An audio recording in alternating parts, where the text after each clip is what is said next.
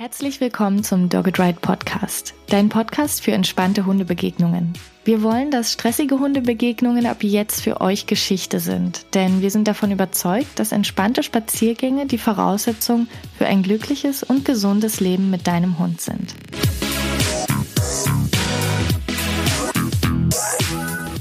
In der heutigen Folge sprechen wir über die häufigsten Fehler bei Hundebegegnungen und was du stattdessen tun solltest. Ich bin Tine, Trainerin für Menschen mit Hund und mein heutiger Gast bildet nicht nur Hundehalterinnen, sondern auch Hundetrainerinnen aus. Er ist Dozent und Referent für Hundeseminare im deutschsprachigen Raum und legt dabei besonderen Wert auf die wissenschaftlich fundierte Trainingslehre. Ich durfte bereits ein Seminar von ihm besuchen und schätze seine Expertise im Bereich der Verhaltenstherapie sogenannter schwieriger Hunde ganz besonders und freue mich deshalb auch, dass er heute mit mir über schwierige Hundebegegnungen sprechen wird. Herzlich willkommen, Gerd Schreiber. Ja, moin, moin, Tine. Freue mich sehr, dass ich hier bei dir sein darf und ähm, wir uns über dieses ja sehr sehr spannende, sehr sehr komplexe und ja auch wirklich wichtige Thema mal unterhalten können und vielleicht so ein paar Lichtblitze in die Welt hinausschicken dürfen, wie Menschen äh, da diese Situation vielleicht ein bisschen besser bewältigen können, beziehungsweise als Team mit ihrem Hund zusammen diese Situation gut meistern können. Auf jeden Fall. Ich freue mich total. Du hast ja schon eine ganze Menge Erfahrungen sammeln dürfen in deinem Leben als Dozent und Trainer. Und deshalb würde mich persönlich äh, ganz am Anfang jetzt mal interessieren, was denn eigentlich das Problem ist, mit dem die meisten Menschen zu dir kommen. Die mm, meisten Kundinnen und Kunden kommen tatsächlich wegen äh, Begegnungssituationen oder schwierigen Begegnungssituationen mit ihren Hund zu mir, wo die Hunde dann eben an der Leine bellen oder an der Leine ziehen, um zu anderen Hunden zu kommen. Und äh, wenn eine Situation dann an der Leine entstanden ist, sprich die beiden Hunde sind zusammengekommen, dass es denn da vielleicht eine Keilerei gibt. Äh, das sind tatsächlich so mit, mit die häufigsten Probleme, ähm, neben vielleicht noch ein bisschen Angstproblematiken. Aber so Begegnungsgeschichten sind eigentlich das, das tägliche tägliche Brot. Das ist ja auch das, was äh, die Menschen am meisten irgendwie belastet. Sie wollen mit ihren Hunden schön spazieren gehen, eine schöne Zeit verbringen, kommt ihnen ein Hund entgegen und dann wird's wieder laut, hektisch. Und ähm, ja, das ist dann natürlich sehr, sehr beeinträchtigend für den Alltag mit den Hunden. Auf jeden Fall. Das ist äh, bei uns ja auch äh, das häufigste Thema, mit dem die Menschen zu uns kommen. Und da ist wirklich ähm, oftmals ein ganz schön großer Leidensdruck schon entstanden über die Zeit. Ne? Wie du sagst, eigentlich stellt man sich das so ganz anders vor, so schön entspannt. Wenn man sich einen Hund holt, hat man so einen Traum davon, wie das dann wohl so werden wird und wie man so schön Gedanken verloren durch die Welt wandert und der Hund ganz entspannt äh, so überall rumschnüffelt. Aber äh, wenn es dann anders kommt, dann steht man man vor der Frage, okay, wie gehe ich jetzt damit um? Äh, kannst du denn so grob sagen, was denn eigentlich den meisten Hunden fehlt, um solche Hundebegegnungen zu meistern? ich, ich würde fast tatsächlich sagen, dass es Zeit ist. Ähm, Hunde leben ja jetzt nicht ganz so lange wie wir Menschen. Das heißt, ähm, die meisten Problematik kennen mit Hundebegegnungen beginnen so mit, mit sechs, sieben, acht, neun Monaten. Dann, wenn die Hunde ein bisschen größeren Bewegungsradius bekommen, etc. Aber sie haben halt auch nur acht Monate Lebenserfahrung. Das heißt, sie kennen nicht wirklich viel. Und wenn man sich das so anguckt und vergleicht mit vielleicht äh, zweijähriger Hund und zweijähriges Kind, was ein Kind in dieser Zeit ähm, erst kann, ja, vielleicht gerade ein bisschen gerade auslaufen. Sprechen ähm, ist so in den ersten Ansätzen möglich, ähm, aber die Welt verstehen noch lange nicht. Aber das erwarten wir von einem zweijährigen Hund. Das heißt, die Hunde haben schlicht und ergreifend keine Lebenserfahrung und das unterscheidet ja auch so die jungen Hunde von den alten Veteranen, die wissen, wie der Hase läuft. Ähm, die, die acht, neunjährigen Hunde, die mit Situationen meistens viel, viel gelassener umgehen können. Aber die jungen Hunde schaffen es halt schlicht und ergreifend nicht. Aber auch Zeit äh, in der Situation, die Situation für sich ähm, klar zu kriegen, ähm, bewerten zu können, ist der andere Hund jetzt gefährlich oder ist er freundlich gesonnen, ähm, will er Kontakt haben oder auch nicht. Und diese ganzen kommunikativen Signale aufzunehmen, zu verarbeiten, zu verstehen, sich auf den anderen Hund einzustellen, das braucht schlicht und ergreifend Zeit, um ähm, ja da auch die Sicherheit zu bekommen. Und die bekommen sie in der Regel im Alltag nicht. Man geht schnurstracks aufeinander zu, wenn man dann vielleicht noch in irgendwelchen Hundeschulen dann gelernt hat, dass man ganz, ganz schnell aneinander vorbeigehen muss, dann wird es für die Hunde immer problematischer. Sie können sich schlicht und ergreifend da nicht orientieren, so wie sie es eigentlich haben müssten, um die Situation für sich positiv zu bewerten. Also das ist auf jeden Fall schon mal äh, eine der größten Fehler, äh, dieses direkte Aufeinander zulaufen. Ähm, das heißt, das ist ähm, ja eine ziemlich klare Ansage an alle Zuhörerinnen, äh, das bitte nicht zu tun. Aber was ist denn, wenn ich in einer Situation bin, in der ich vielleicht gar nicht so richtig die Wahl habe, ähm, weil es vielleicht in einem städtischen Umfeld ist oder ähm, weil ich noch gar nicht weiß, wie ich es überhaupt anders machen soll? Ähm, was würdest du denn empfehlen, wenn jetzt jemand sagt, okay, ich möchte meinem Hund jetzt mehr Zeit geben. Wie mache ich das denn in der Praxis? Mhm. Ähm, das ist tatsächlich ähm, so, dass es äh, ja uns im Alltag manchmal ein bisschen unseren Trainingsplan durchkreuzt. Sobald wir aus der Tür geben, geben wir Kontrolle ab und es werden zwangsweise Situationen passieren, die wir nicht geplant haben, die in die Hose gehen. Das damit müssen wir leben und das ähm, wird sich auch nicht komplett verhindern lassen. Aber wir können zum Beispiel unsere Spazierwege ja ein bisschen planen und gerade wenn wir einen jungen Hund haben, dem wir die Welt erstmal noch zeigen zeigen müssen, dass wir vielleicht äh, uns an ja am Rand eines Hundeweges setzen, so ein bisschen entfernt, dass unser Hund gucken kann. Wir machen schöne Dinge, so dass er da zum Beispiel die Körpersprache der Hunde ähm, beurteilen kann. Dann natürlich gute Hundebegegnungen erst einmal trainieren, das heißt auch nicht einfach die Hunde von der Leine lassen, sondern auch ähm, trainieren, dass man einfach an der Leine aneinander vorbeigehen kann, miteinander gehen kann. Das sollte praktiziert werden. Aber wenn man denn in dieser Situation ist, im Alltag ist man unterwegs mit dem Hund und mh, dann kommt einer von vorne, haben wir im Prinzip drei Möglichkeiten, wie so eine Situation gemeistert werden kann. Äh, entweder man geht bei, beide Beide Teams gehen aneinander vorbei, mehr oder weniger schnell. Ähm, der eine bleibt stehen oder der andere bleibt stehen und die, der jeweils andere Teampartner geht vorbei. Diese drei Möglichkeiten gibt es und äh, da haben wir im Prinzip immer die Wahl. Wenn ich sehe, dass mein Hund schon auf 30 Meter fixiert ähm, und ja nicht mehr ansprechbar ist, dann ist es ziemlich ungeschickt, da einfach weiterzugehen, weil bei 10 Meter wird es nicht unbedingt besser werden. Also wenn schon gleich am Anfang ich feststelle, dass äh, mein Hund nicht mehr ansprechbar ist, nicht mehr kooperieren kann mit mir, dann brauche ich im Prinzip auch nicht mehr weitergehen. Und dann suche ich mir zum Beispiel irgendwo eine kleine Gasse oder eine Einfahrt, wo ich mal kurz zwischenparken kann, damit der andere vorbeigehen kann. Eins wird ja auch immer vergessen, ähm, wenn dann gesagt wird, ja, mein Hund hat schon wieder jeden Tag dreimal ausgelöst, ähm, der, der lernt es einfach nicht. Jedes Mal, wenn ein Hund auslöst, wenn ein Hund in die Leine geht und bellt, wird dieses Verhalten auch praktiziert und üben übt. Und ähm, damit wird das Problem schlicht und ergreifend nicht besser werden. Das heißt, wir müssen erstmal am Anfang die Situation so gestalten, dass wir Erfolg haben, zusammen mit unserem Hund Erfolg haben. Und dann ähm, schauen wir, dass wir die Situation immer komplexer, immer, immer schwieriger gestalten für den Hund, dass er auch in seinen ähm, ja, Maßstäben ähm, immer mehr lernen kann, beziehungsweise an den Situationen immer mehr lernen kann. Ähm, und dann ja gucken wir, dass wir das hinbekommen. Also wenn ich weiß, dass mein Hund auslösen wird, dann gehe ich irgendwo zur Seite, versuche die Situation irgendwie zu retten, auch wenn es erstmal nach Flucht aussieht. Aber ähm, diese Managementmaßnahmen, dieses Ausweichen der Situation verhindert zumindestens das unerwünschtes Verhalten ähm, ja praktiziert werden kann, was dann aber auch die Erfolgsaussichten erhöht, wenn wir diese Managementmaßnahmen machen. Das, was du gerade so genannt hast, ist ja eigentlich eine wirklich schöne Kombination aus Management und Training. Du hast auch schon so ein paar äh, Trainingsschritte erklärt und so ein paar Ideen, wie der Hund es vielleicht äh, lernen kann.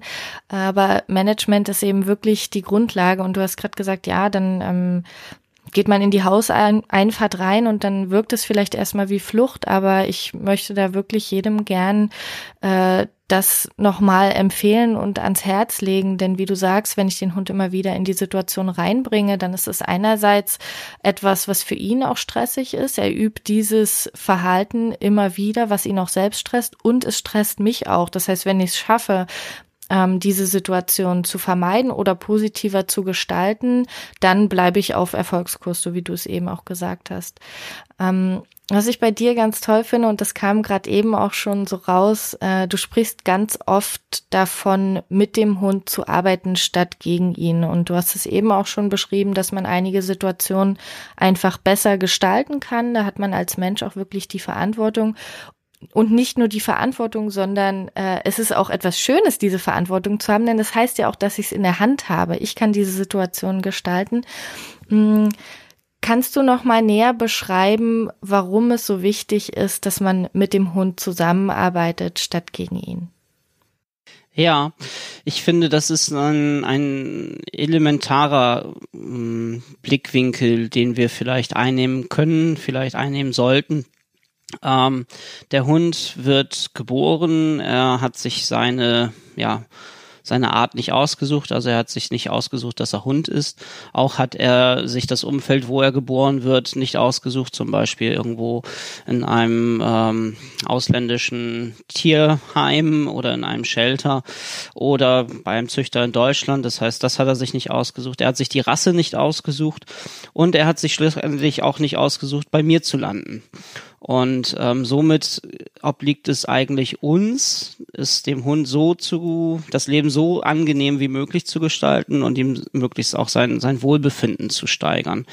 Und ähm, es ist ja sehr, sehr unfair, denke ich zumindest, wenn wir ein Lebewesen zu uns aufnehmen, was uns das, ja, was, was keine Wahl hat im Prinzip, ähm, und ihn dann in Situationen reinführen, die er noch nicht bestehen kann, weil er einfach die Fähigkeiten, die Kenntnisse fehlen, wie man es dann richtig machen sollte.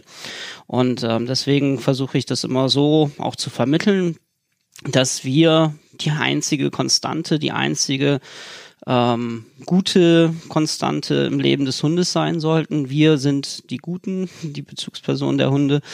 Ähm, wir ähm, schauen, dass es dir gut geht und dann erarbeiten wir uns äh, Wege mit der Welt ja klar klar zu kommen. Und deswegen ähm, ja, gestalte ich das immer so als Team ähm, dass wir ein Team mit dem Hund werden. Und wenn ich das auf den Sport beziehe, ich habe ähm, lange Jahre Mannschaftssport betrieben, ähm, dann steht man für seinen Teampartner ein und spielt nicht gegen ihn, weil gegen seinen Teampartner zu spielen schwächt das ganze Team noch mehr und ähm, das setzt einen auf Verliererkurs. Aber ich möchte ja mit meinem Hund Erfolg haben und wenn ich es schaffe, die Schwächen meines Teampartners auszugleichen durch vorausschauendes Handeln, durch äh, kleine Tricks, die man vielleicht anwenden kann, ähm, sprich zur Seite zu gehen oder oder oder. Und dann ähm, die, die Stärken vom Hund und vielleicht auch meine Stärken zusammenpacken kann und durch Management unsere Schwächen erst einmal außen vor lasse, dann setzen wir uns viel, viel besser auf Erfolgskurs und können mit dem Hund wie gesagt, er hatte keine Wahl, bei uns zu sein, mit dem Hund äh, gegen die Welt antreten und äh, werden dann auch immer häufiger schwierige Situationen meistern können. Und es gibt ja keine schwierigen Hunde im Prinzip, es gibt halt nur schwierige Situationen für die Hunde, wo sie gezwungen sind auszulösen. Das machen sie auch in der Regel nicht absichtlich, um uns zu ärgern, sondern äh, die Situation bedingt ist. Und wir sind diejenigen, die die Hunde in diese Situation reinführen. Und das sollte man mal so ein bisschen ja, überdenken. Auf jeden Fall. Das war jetzt schon sehr philosophisch. Ja. Ähm, definitiv, da kann ich nur zustimmen. Und der, der Fokus auf die Stärken ist ja auch eigentlich das, was überhaupt die Grundlage ähm, für unsere Art von Training ist. Also für jeden, der mit positiver Verstärkung arbeiten möchte, äh, der muss es erstmal schaffen, überhaupt die Stärken des Hundes zu sehen, das gute Verhalten des Hundes zu sehen, um es dann auch überhaupt verstärken zu können. Das heißt, wenn ich das nicht tue, sondern wenn ich mich immer auf die Fehler fokussiere und dieses gegen den Hund arbeiten, was du gerade genannt hast, ähm, praktiziere, dann komme ich einfach auch nicht voran, sondern äh, bleibe da stehen, wo ich bin oder mache vielleicht eher noch Rückschritte. Ähm, mhm. wenn, da, da, darf ich da ganz kurz mal reingreifen? Natürlich. Ich, ähm, ich nutze da immer ein sehr, sehr schönes Zitat von, von der lieben Esther Husch mit einer Trainerkollegin aus der Schweiz, die immer so schön sagt, ähm, Stärken stärken, um Schwächen zu schwächen. Und je mehr Stärken der Hund hat, ähm, je mehr ich sie stärken kann, desto weniger Zeit hat er eigentlich Scheiße zu bauen. Ähm, und ähm, ja, wenn wir da immer den Fokus drauf haben, dass er immer mehr leisten kann, immer immer besser mit der Welt auch klarkommen kann und dieses auch immer weiter stärken, ähm, desto mehr werden wir auch schöne Momente bekommen. Ja, Ganz genau, sehr schön.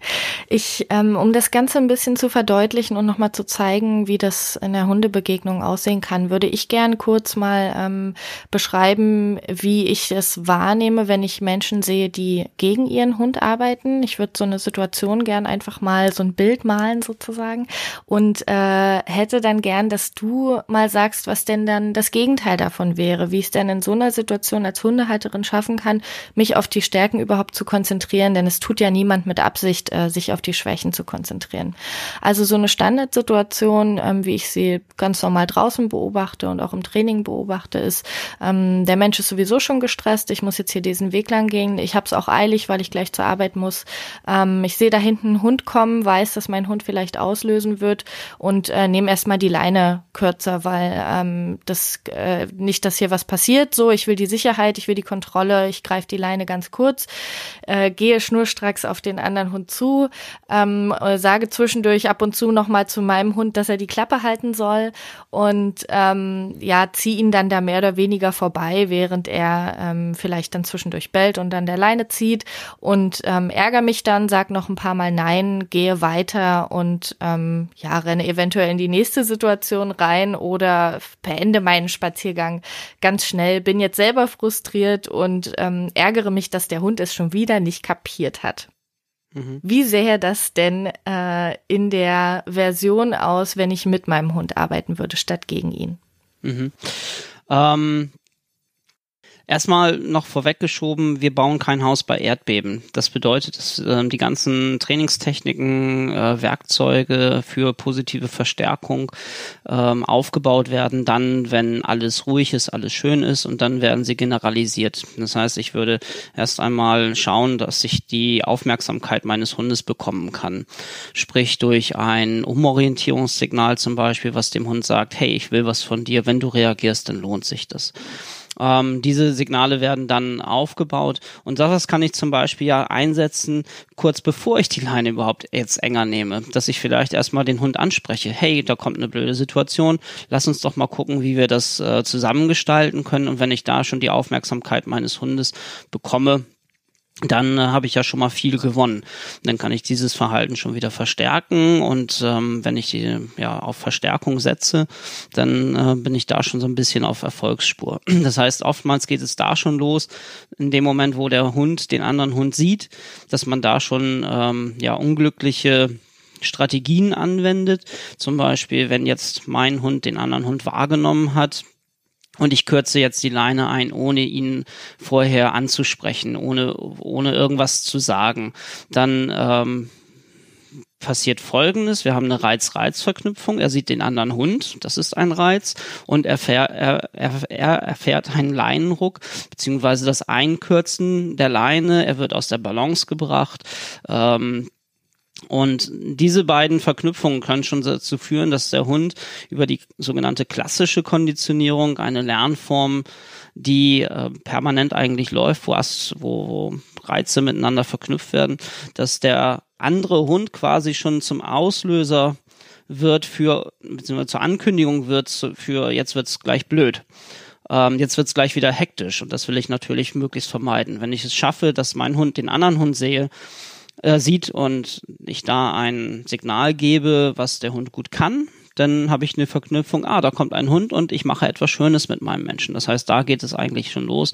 Und was ich eben beobachte, ist, dass viele Menschen ähm, das noch nicht wahrnehmen können. Das heißt, da geht auch die Schulung los. Ähm, wahrnehmen, was der Hund macht, wahrnehmen, wie die Situation ist und dann auf die Fähigkeiten, die wir in ruhigen Situationen aufgebaut haben, zurückgreifen und dann neu aufstarten. Das heißt, da würde es dann im Prinzip losgehen.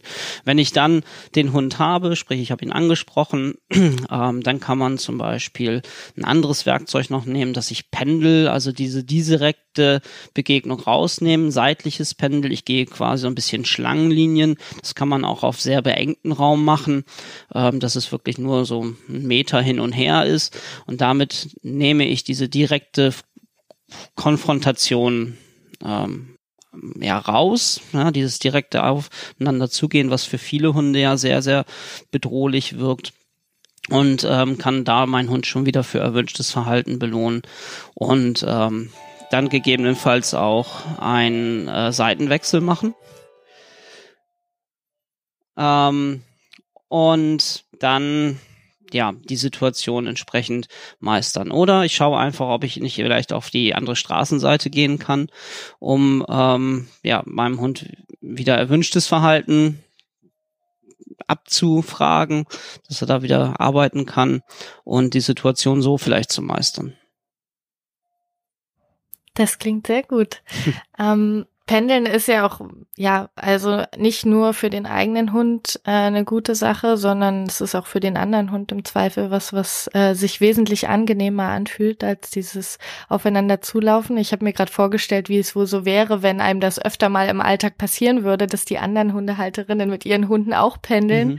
Ähm, das wäre natürlich wunderschön. Deshalb, äh, liebe Zuhörerinnen, bitte beginnt gerne mit dem Pendeln. Ähm, wie, äh, wie ist es denn jetzt aber,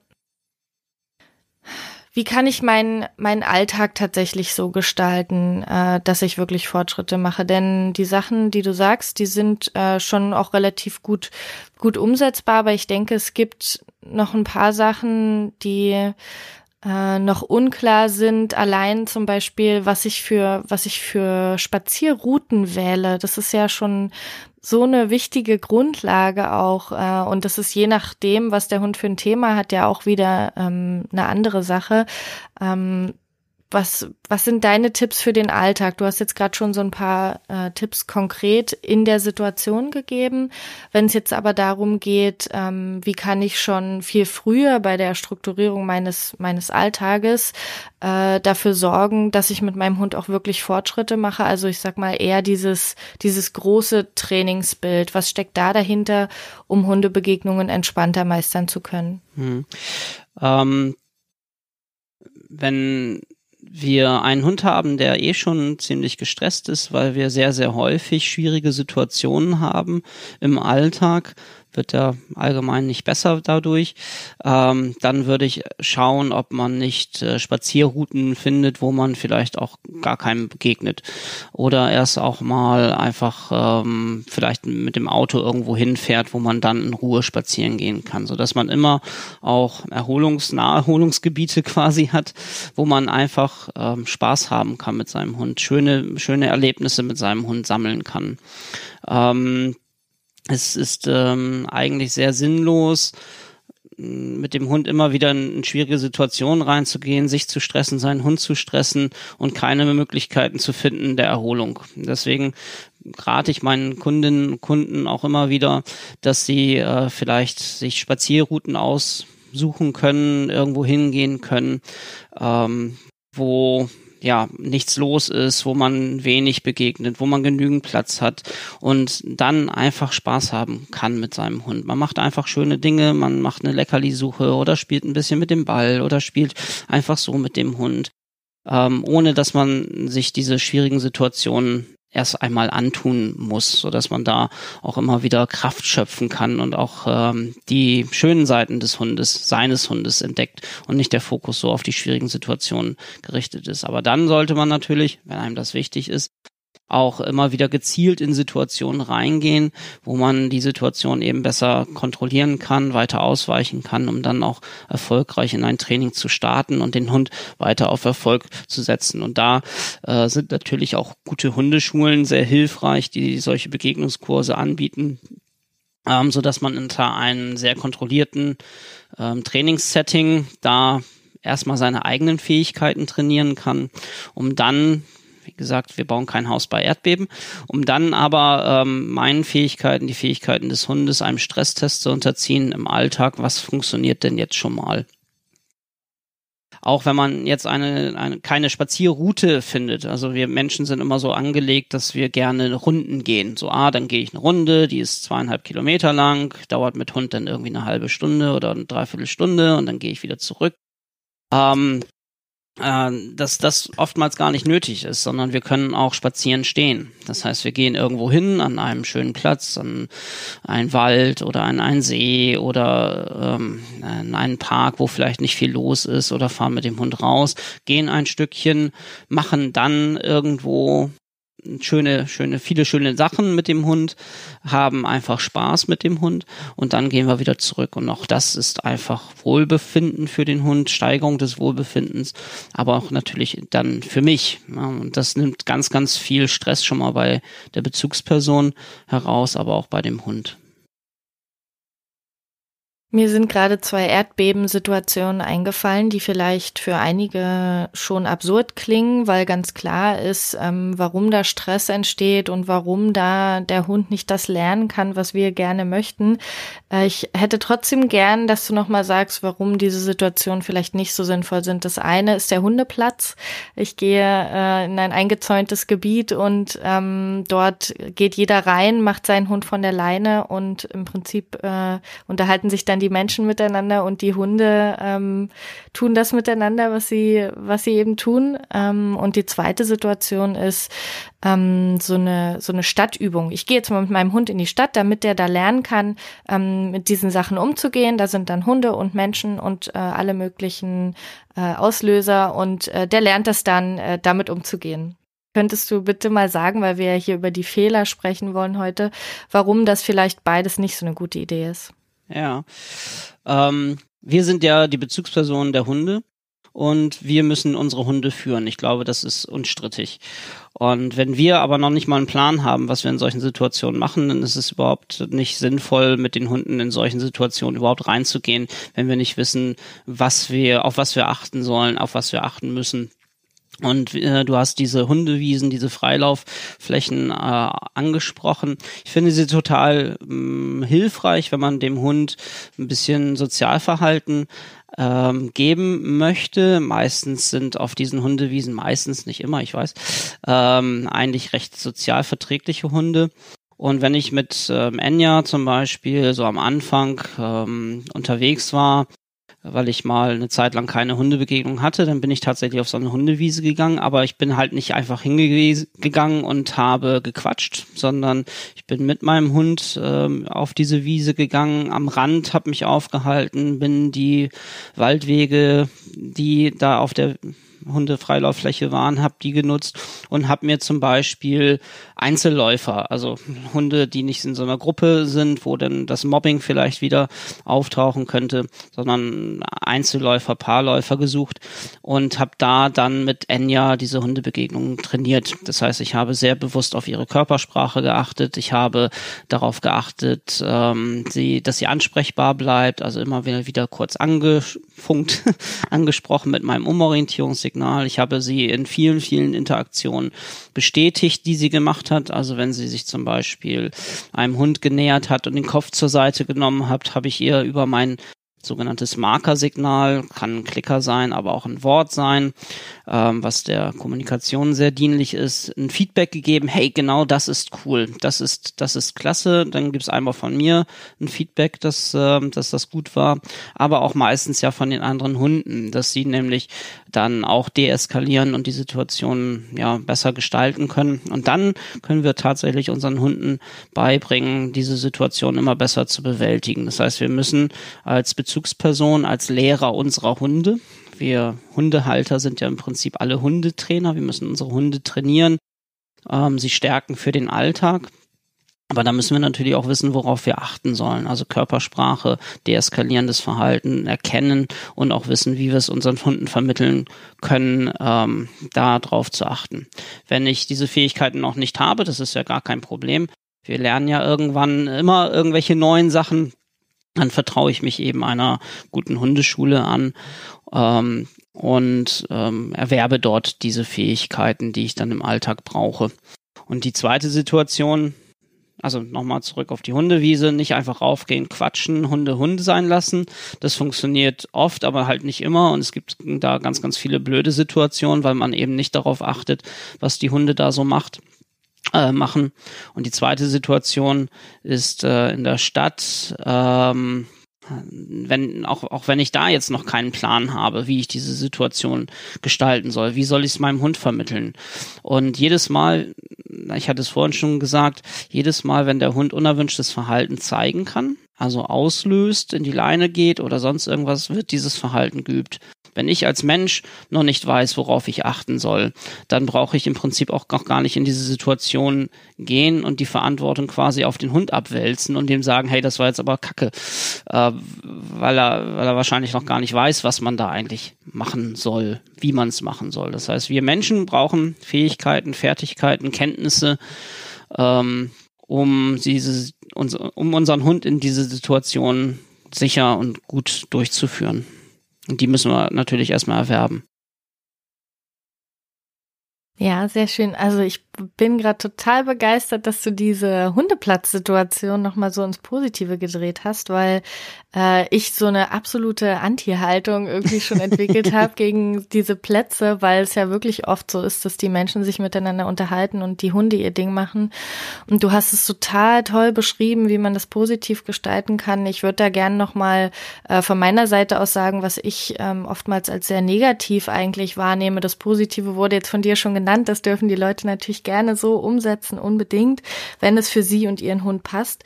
Ähm, ich ja, möchte aber wirklich gerne nochmal sagen, wenn ihr mit euren Hunden auf den Hundeplatz geht und die Hunde das unter sich regeln lassen, mhm. wie das immer so schön gesagt wird, ähm, dann gebt ihr einfach komplett die Kontrolle ab. Und ähm, ich habe sogar schon von Hundehalterinnen gehört, ja, das ist ganz gut, wenn der mal eine Ansage bekommt, dann weiß der nämlich mal, dass man sowas nicht macht. Zum Beispiel, dass man den anderen Hund, was weiß ich, nicht anbellt. Und äh, wenn der andere Hund ihn dann mal so richtig anknurrt oder mal nach ihm schnappt, dann weiß er wenigstens, dass man das nicht macht. Und ähm, das ist einfach super gefährlich, weil ihr überhaupt gar nicht mehr unter Kontrolle habt oder ähm, überhaupt gar nicht mehr, das, es liegt nicht mehr in eurem Handlungsbereich, ähm, was euer Hund dabei wirklich lernt. Ähm, es ist nicht so, dass er von dem anderen Hund eine Ansage bekommt und sich dann abspeichert, ah ja, stimmt, okay, ich sollte den anderen Hund vielleicht nicht mehr bedrängen, dann mache ich das in Zukunft nicht mehr, sondern bin nur noch nett, sondern es kann halt auch einfach sein, dass er lernt, ähm, das ist wirklich unangenehm, wenn ich in die Nähe eines anderen Hundes komme. Und dann ist ist in der nächsten Situation für euch umso schwieriger, ähm, wenn wir dann wieder in so einer normalen Alltagssituation sind und sagen, wir gehen auf einen anderen Hund zu und euer Hund hat, ähm, ja, hat da was einfach ganz negativ verknüpft und eine ganz unangenehme Erfahrung gemacht, dann ist es im Prinzip was, was euch wieder in eurem Training zurückwirft und dafür sorgt, dass ihr das erstmal wieder ausgleichen müsst, erstmal wieder positive Lernerfahrungen schaffen müsst. Deshalb ähm, bleibt gerne bei dieser Version, die Gerd gerade beschrieben hat, denn ähm, ja, da habt ihr einfach das mehr unter Kontrolle, was euer Hund lernt und könnt positiver ansetzen, anstatt solche negativen Erfahrungen euch da reinfuschen zu lassen. Mhm, mhm. Ist total wichtig, was du gerade gesagt hast. Ähm, nicht einfach irgendwie raufgehen und äh, die Hunde machen das schon. Ähm, wenn sie nicht gelernt haben, wie man hundlich kommuniziert, dann wird das Ganze halt halt schwierig. Und Hunde sind befähigt, Signale zu senden. Meistens entstammen diese Signale, die sie senden, also Abwehrverhalten zum Beispiel, ein Knurren, Abschnappen, eben ähm, ja, angeborenen Verhaltensmuster und die werden halt so mehr oder weniger im kommunikativen Kontext ritualisiert gegeben. Aber das Verstehen von kommunikativen Signalen, das ist eben nicht angeboren, sondern das müssen sie kleinschrittig lernen. Und ähm, ich finde es immer total spannend. Das passt zu dem, was du gerade gesagt hast, wie wie äh, Faust auf Auge. ähm, wir gehen immer davon aus, dass die Hunde ihr Verhalten reflektieren. Das heißt, mein Hund hat irgendetwas gemacht, er bekommt eine Antwort von einem anderen Hund, knurren, abschnappen oder sonst irgendwas. Ah, jetzt versteht er endlich mal, dass das so nicht geht, dass er machen soll. Und wir unterstellen ihn einfach, dass die Hunde immer ihr Verhalten reflektieren können. Das heißt, aus ihren Erfahrungen auch lernen können. Aber ich glaube das nicht. Hunde, gerade wenn sie angeborene Verhaltensmuster zeigen, also Angst, Aggressionsverhalten, Verhaltensweisen, die auf hoher Erregung basieren, Beutefangverhalten, ähm, dass diese Verhaltensweisen ähm, sehr unwillkürlich ablaufen. Das heißt, sie werden durch Auslöser in der Umwelt aktiviert, dann macht der Hund das, weil er Hund ist. Zum Beispiel, dass er dann knurrt oder sonst irgendwas. Und wenn er dann eine Antwort von dem anderen Hund bekommt, dann ist es sehr unwahrscheinlich, dass er sagt, oh, weil ich jetzt geknurrt habe, ähm, hat der andere Hund so reagiert und ich habe halt eine Bestrafung bekommen oder wie man das auch immer bezeichnen möchte. Sondern das, was du gerade gesagt hast, sehr wahrscheinlich ist es, dass der Hund einfach gedacht hat, ey, das ist voll der blöde Typ. das ist der voll der, voll der, voll der doofe andere Hund.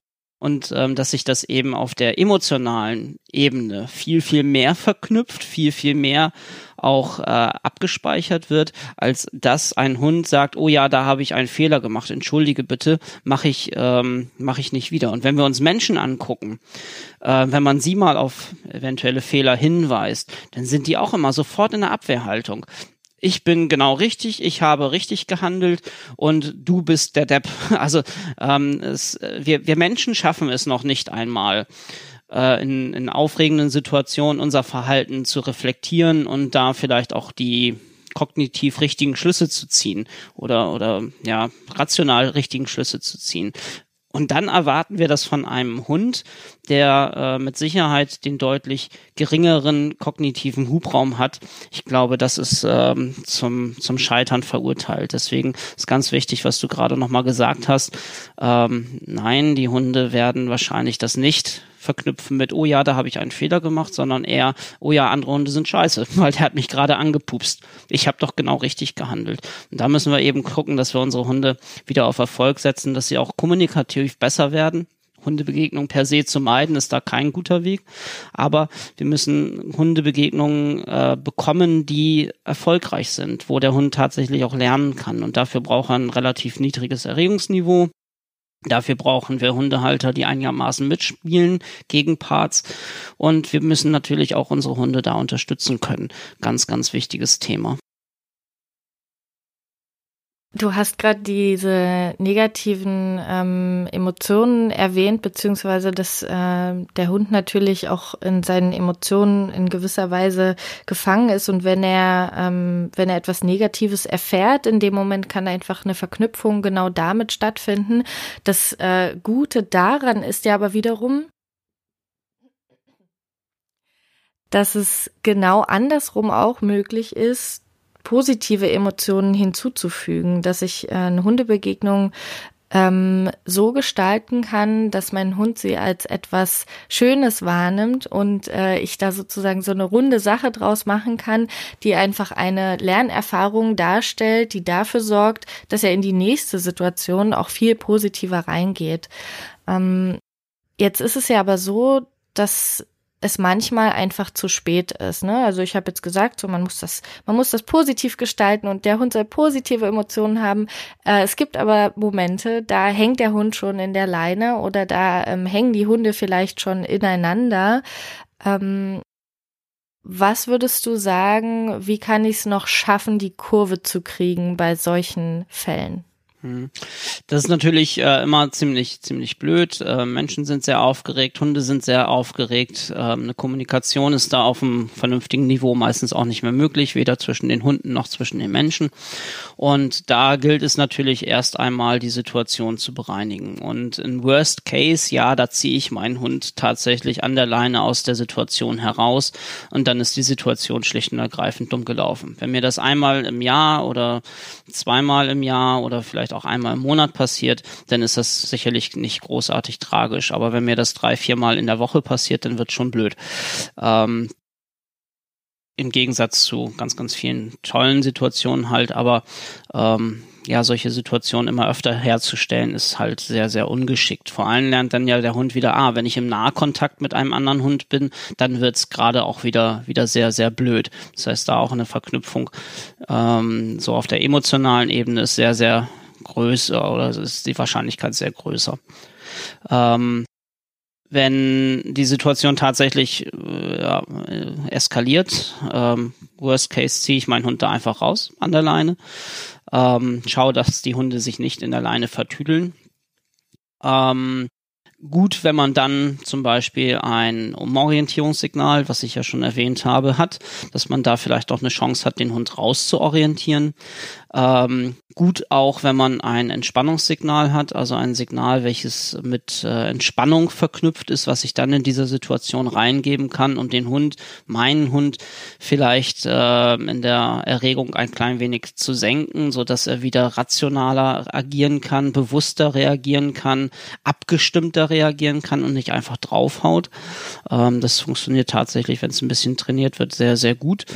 Ähm, Reingreifen ist keine gute Idee. Äh, ich weiß, dass man das äh, trotz jahrelanger Erfahrung dann doch vielleicht mal macht, aber die Verletzungsgefahr ist einfach zu groß und dann ähm, lieber den, ja, den Hund beißen lassen, äh, so blöd wie sich das jetzt anhört, ähm, als das, wenn, wenn ich verletzt werde.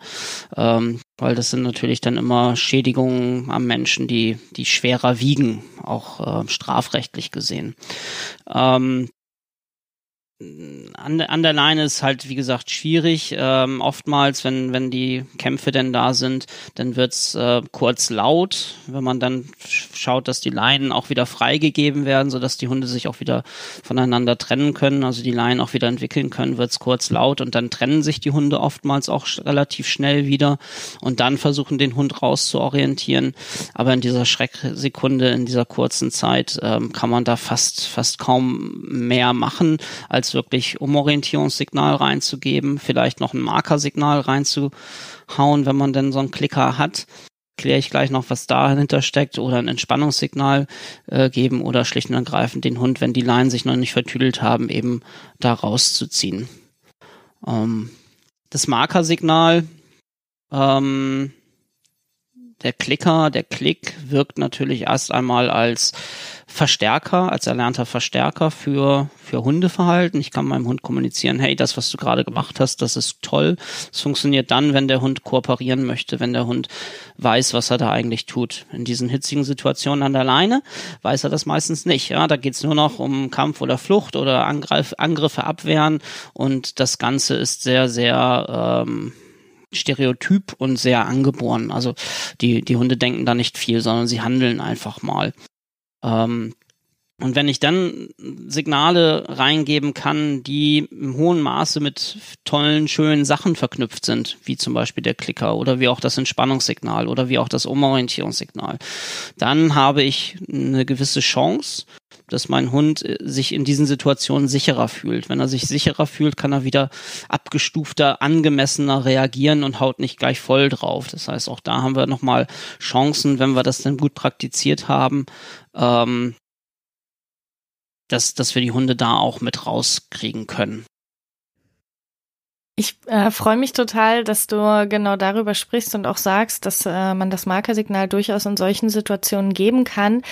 Ähm, ich habe bei uns im Kompakttraining ganz oft äh, schon eine Geschichte erzählt, die du auf deinem Seminar erzählt hast. Und zwar hat mich das anscheinend so nachhaltig beeindruckt, dass ich das auch immer wieder erzählen muss. Ich würde mich freuen, ähm, wenn du davon kurz berichten kannst. Und zwar hast du bei dem Seminar, bei dem ich dabei war, davon gesprochen, dass du, äh, ich glaube, in einem Tierheim, hattest du gesagt, ähm, gearbeitet hast und versucht hast, dort mit den Hunden zu arbeiten und dass es im Prinzip anfängt, anfing ähm, mit einer Situation, die immer wieder so war, dass die Hunde einfach auf einem ganz krassen Erregungslevel waren, sobald ihr an den Zwinger oder an das Gehege herangetreten seid.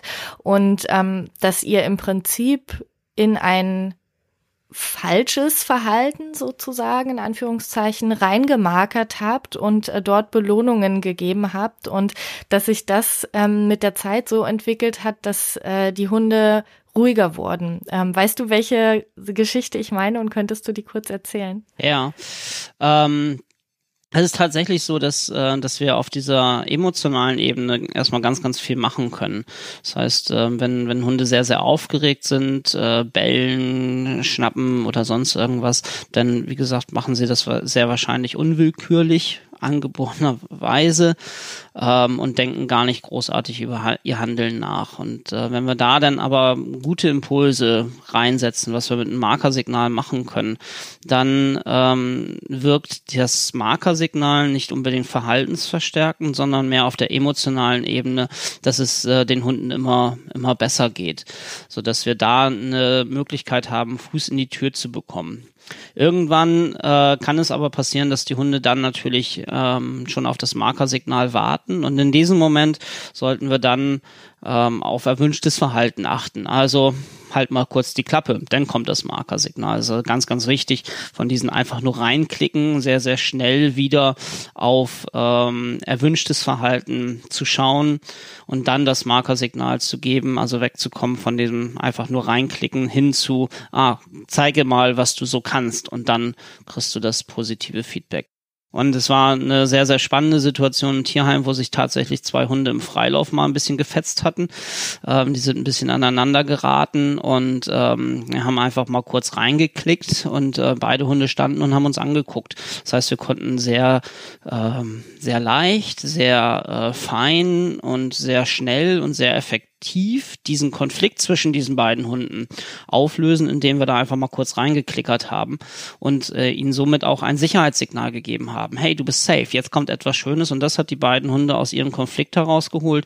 Dann haben wir den einen Hund in die eine Richtung belohnt, den anderen Hund in die andere Richtung belohnt. Da Futter zwischen den beiden zu werfen, ist natürlich dann blöd, aber da haben wir unsere Stimme, was wir geben können, etc. Und das hat schlicht und ergreifend den, ähm, den Konflikt aufgelöst. Und sowas kann man natürlich gut äh, nutzen. Aber ich sage nochmal, äh, das Training muss weitergehen. Nur immer reinklickern äh, funktioniert, funktioniert ziemlich gut und viele bleiben dann auf diesem Level halt stehen. Aber es muss eben weitergehen, sodass wir das auch immer gezielter, immer gerichteter machen und immer mehr erwünschtes Verhalten vom Hund dann auch ähm, ja, vor fordern, beziehungsweise der Hund das auch immer mehr zeigen wird.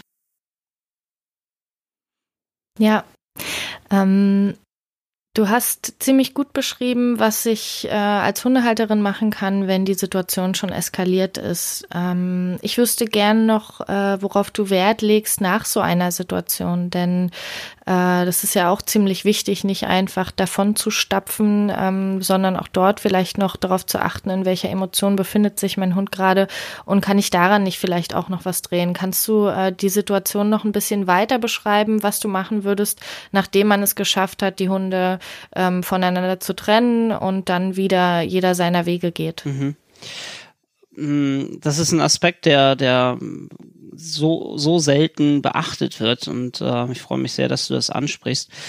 Wenn, selbst wenn Situationen in die Hose gegangen sind, ähm, haben wir noch Chancen, diese wieder einigermaßen gut zu machen. Es gibt das Prinzip der sogenannten Gegenkonditionierung. Das heißt, irgendetwas Schlechtes wird besser gemacht, indem danach etwas Tolles folgt. Das heißt, wenn eine Hundebegegnung ähm, blöd verlaufen ist, die Hunde aneinander geraten sind, es laut wurde, können wir zum Beispiel, wenn der andere Hund sich gerade entfernt, mit unseren Hunden noch schöne Dinge machen. Zum Beispiel kuscheln, noch ein bisschen entspannen oder wir bleiben an diesem Ort und klickern ein bisschen. Oder ich frage verschiedene Verhaltensweisen ab, die der Hund vielleicht kann. Handtouch, ein Fußtouch oder ein Hinsetzen, welches äh, positiv aufgebaut sein sollte. Und machen danach schöne Dinge. Dann kann es sein, die Chancen stehen nicht schlecht, dass im Hundegehirn verknüpft wird, ah, die Situation war total blöd, aber danach machen wir etwas Schönes und dann wird im nachfolgenden, in den nachfolgenden Situationen, morgen, übermorgen, in drei Wochen, ähm, diese Situation weniger bedrohlich wahrgenommen, weil danach machen wir ja noch immer schöne Dinge.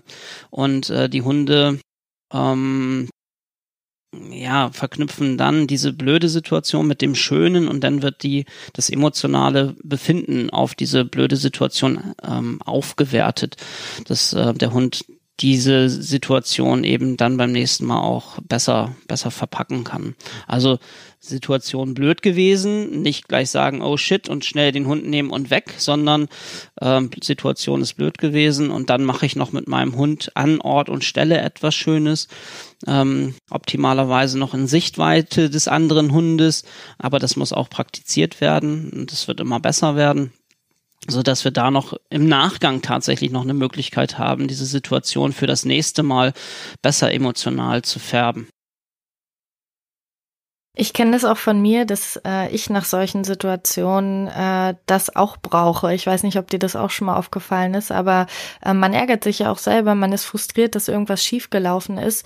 Und ähm, dieses Bewusste danach mit dem Hund etwas Schönes machen, ist einfach auch für den Menschen ähm, total wichtig. Und worüber ich mich ähm, glaube ich, oft dann ärgere oder was ich auch oft bei uns im Training erlebe, ist, dass man das Gefühl hat, der Hund ähm, hat jetzt irgendwie äh, so reagiert, weil er, weil er irgendeinen Fehler hat, ne? Dieser Fokus auf die Schwächen, der hat das jetzt nicht geschafft und äh, der hat jetzt so blöd reagiert und ich ärgere mich, weil er nicht einfach bei mir geblieben ist oder nicht einfach auf meine andere Seite gekommen ist oder mir nicht einfach mehr Aufmerksamkeit geschenkt hat. Und ähm, wenn ich es dann schaffe, ähm, das wieder ins Positive zu kehren, indem ich, indem ich sage, okay, die Hundebegegnung ist jetzt vorbei und ich kann es wieder belohnen, dass er mir jetzt aufmerksam Aufmerksamkeit schenkt, dass er jetzt vielleicht, ähm, wenn der andere Hund weg ist, doch nochmal einen, ähm, einen Blick hinwerfen kann und sich mir wieder zuwendet, ähm, dann glaube ich, ist es auch einfach für, für den Menschen sehr wertvoll zu sagen, ich greife da nochmal positive Sachen auf, um mich selber auch wieder in eine bessere Verfassung zu bringen und um auch selber in die nächste Hundebegegnung ein bisschen entspannter reingehen zu können. Ja, absolut. Und solche ähm, Begegnungen, die kumulieren sich ja. Also die, wenn, wenn ich jetzt drei blöde Situationen hintereinander schlecht hatte und die, dann wird die vierte mit Sicherheit blöd werden. Das heißt, wenn ich eine doofe Situation habe, danach mache ich etwas Schönes, dann habe ich größere Chancen, dass die nachfolgende Situation eben auch entsprechend ähm, besser wird. Du hast gerade noch mal gesagt, dass der Hund äh, Fehler gemacht hat. Ähm, dass man sich darüber ärgert, dass man ähm, selber Fehler gemacht hat, dass man sich darüber ärgert. Ähm, ich fand einen Satz von Susan Friedman so erleuchtend. Und zwar hat sie gesagt, dass Fehler Informationen sind. Ähm, wenn wir, wir machen laufend Fehler im Alltag und wenn ich mich über Fehler ärgere, dann ähm, komme ich nicht, nicht wirklich weiter. Ähm, wenn ich Fehler aber als Information nehme, okay, ich habe einen Fehler gemacht, ich kann die Situation vielleicht noch einigermaßen reflektieren, warum es denn so passiert ist und nicht, weil der Hund Schuld hat oder weil der Hund doof ist oder sonst irgendwas, sondern meistens, weil es halt ein Fürfehler von mir war. Aber Fehler sind, wie gesagt, Informationen und mit diesen Informationen kann ich dann in die nächste Situation reingehen, dass ich diesen Fehler nicht wieder mache. Und ähm, Fehler beim Hund sind ja einfach nur der Unterschied zwischen dem Verhalten, welches der Hund jetzt gerade zeigt, und meiner Erwartung. Das heißt, das, das ist ein Fehler. Und äh, wenn man das mal aus diesem Blickwinkel betrachtet, sind Fehler eigentlich gar nicht schlimm. Das, ich hätte ja auch vielleicht eine andere Erwartungshaltung haben können. Ähm, und der Hund hat vielleicht genau richtig reagiert. Das heißt, der Umgang mit Fehlern bei sich selber, die Fehler nicht als so schlimm, so tragisch zu bewerten, sondern als Information zu sehen und auch das Fehlverhalten des Hundes mal ein bisschen lockerer zu sehen ähm, und ähm, da vielleicht auch sagen, okay, er hatte eine andere Idee als ich. Hm, ich glaube, da da ist auch schon ganz ganz viel mit geholfen, ähm, den Alltag besser zu gestalten. Das ist ja das meiste, was so passiert, passiert halt in unseren Köpfen. Und wenn wir da einfach eine andere Bewertung drauflegen und aus unseren Situationen, die wir erleben, aus unseren Fehlern, die wir machen, lernen dürfen, dann können wir uns auch weiterentwickeln. Und das ist ein ganz, ganz, ähm, ganz großartiger Schritt, wenn einem das gelingt. Du siehst mich hier schon gerade die ganze Zeit grinsen für alle Hörerinnen und Hörer. Ich freue mich hier gerade einen Cola-Keks, weil ich einfach Gerds ähm, Ansatz so, so toll finde, weil ich im Seminar auch erleben durfte, wie schön das für die Menschen ist und wie schön das für die Hunde ist, wenn äh, ein Trainer, ein Dozent so an dieses Thema herangeht, weil, ähm, weil man sich auch als Mensch einfach wertgeschätzt fühlt. Und ich kann es wirklich nur jedem empfehlen, ähm, eines deiner Seminare zu besuchen, beziehungsweise beziehungsweise ähm, du hast ja auch noch andere Angebote. Kannst du kurz sagen, wo man dich am besten findet, beziehungsweise was aktuell dein Projekt ist? Ähm, Projekte habe ich ganz, ganz viele am, am Laufen. Ähm, ich bin ja Dozent bei Comcane Familiari zum Beispiel in der Schweiz, wo wir ähm, viele, viele tolle Weiterbildungsangebote äh, haben, aber auch äh, Trainerausbildungen anbieten in der Schweiz, aber auch ähm, deutsche Hundetrainerinnen, Trainer haben dort auch schon ihre Ausbildung gemacht, sind dann halt in die Schweiz gefahren für die Praxismodule Bei der ATN bin ich ähm, Dozent. Ähm, ich bin aktiv beim IBH als ähm, dritter Vorstand und auch ähm, im Ausbildungsrat aktiv. Hundeführerscheinprüfer, also ich bin viel unterwegs. Und ähm, aktuell haben wir von Comcane Familiari ähm, eine Webinarreihe, also ja, Seminare beziehungsweise Vorträge über das Internet, eine Webinarreihe aufgelegt zum zehnjährigen Jubiläum von Cumcane Familiari. Ähm, und da geben wir jeden Monat ähm, Webinare zu verschiedenen Hundethemen. Wir, das sind die Ute Blaschke-Berthold und ich. Und das nächste Webinar ist am 23. Oktober ähm, zum Thema die Welt aus Sicht des Hundes, welches ich dann gebe. Und die Webinare ähm, sind nicht ganz kostenlos, die kosten 10 Franken beziehungsweise 10 Euro aber das Geld, man kann auch mehr geben, das Geld äh, geht ähm, dann Tierschutzhunden zugute, kommt Tierschutzhunden zugute und ähm, es wird direkt an die an die Hunde weitergeleitet. Also je mehr da teilnehmen, ähm, je mehr ihr ähm, bereit seid, da auch vielleicht über die zehn Franken, zehn Euro drüber hinaus zu geben, desto mehr können wir dann auch für die Hunde tun. Und äh, so haben wir auch im vergangenen Jahr, ähm, also in diesem Jahr, ähm, Hunde vermitteln können, Hunden äh, eine bessere Ausstattung geben können, zum Beispiel einen Behindertenhund, der dann da entsprechend Hilfen bekommen hat ähm, und auch ein ja seh sehbehinderter Hund, der dann vermittelt wurde aufgrund unserer Aktion. Also da können wir, könnt ihr ganz ganz viel tun. Also 23. Oktober die Sinnesleistung über äh, die Welt aus Sicht des Hundes von Kumkane Familiari, Jubiläumswebinar, mache ich ordentlich Werbung und anmelden könnt ihr euch über die Internetseite kumkanefamiliari.ch. Ähm, verlinken wir nachher auch noch in den Show Notes. Ganz genau. Also ich werde auf jeden Fall dabei sein. Danke, dass du das nochmal erwähnt hast. Und wir werden es in den Show Notes genau verlinken, äh, wo ihr euch anmelden könnt. Ich freue mich schon total drauf.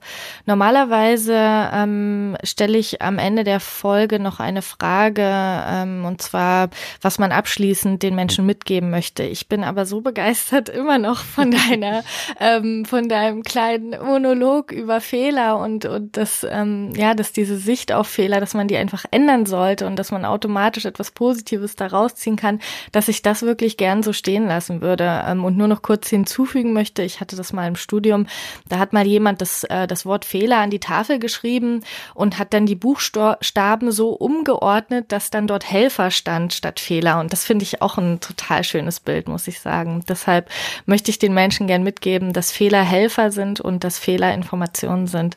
Ähm, und dass man daraus lernen kann und Fortschritte machen kann. Mhm. Gerd, ich danke dir, dass du dabei warst. Es hat mir sehr viel Spaß gemacht. Ich äh, bin mir sicher, dass viele Hörerinnen sehr viel mitnehmen konnten. Ähm, wünsche den Hörerinnen natürlich viel Spaß und Erfolg beim Training. Freue mich auf die nächste Folge und das war der Dogged Ride Podcast für entspannte Hundebegegnungen, denn wir wollen, dass stressige Hundebegegnungen ab jetzt für euch Geschichte sind und wir sind davon überzeugt, dass entspannte entspannte Spaziergänge die Voraussetzung für ein glückliches und gesundes Leben mit deinem Hund sind. Bis bald.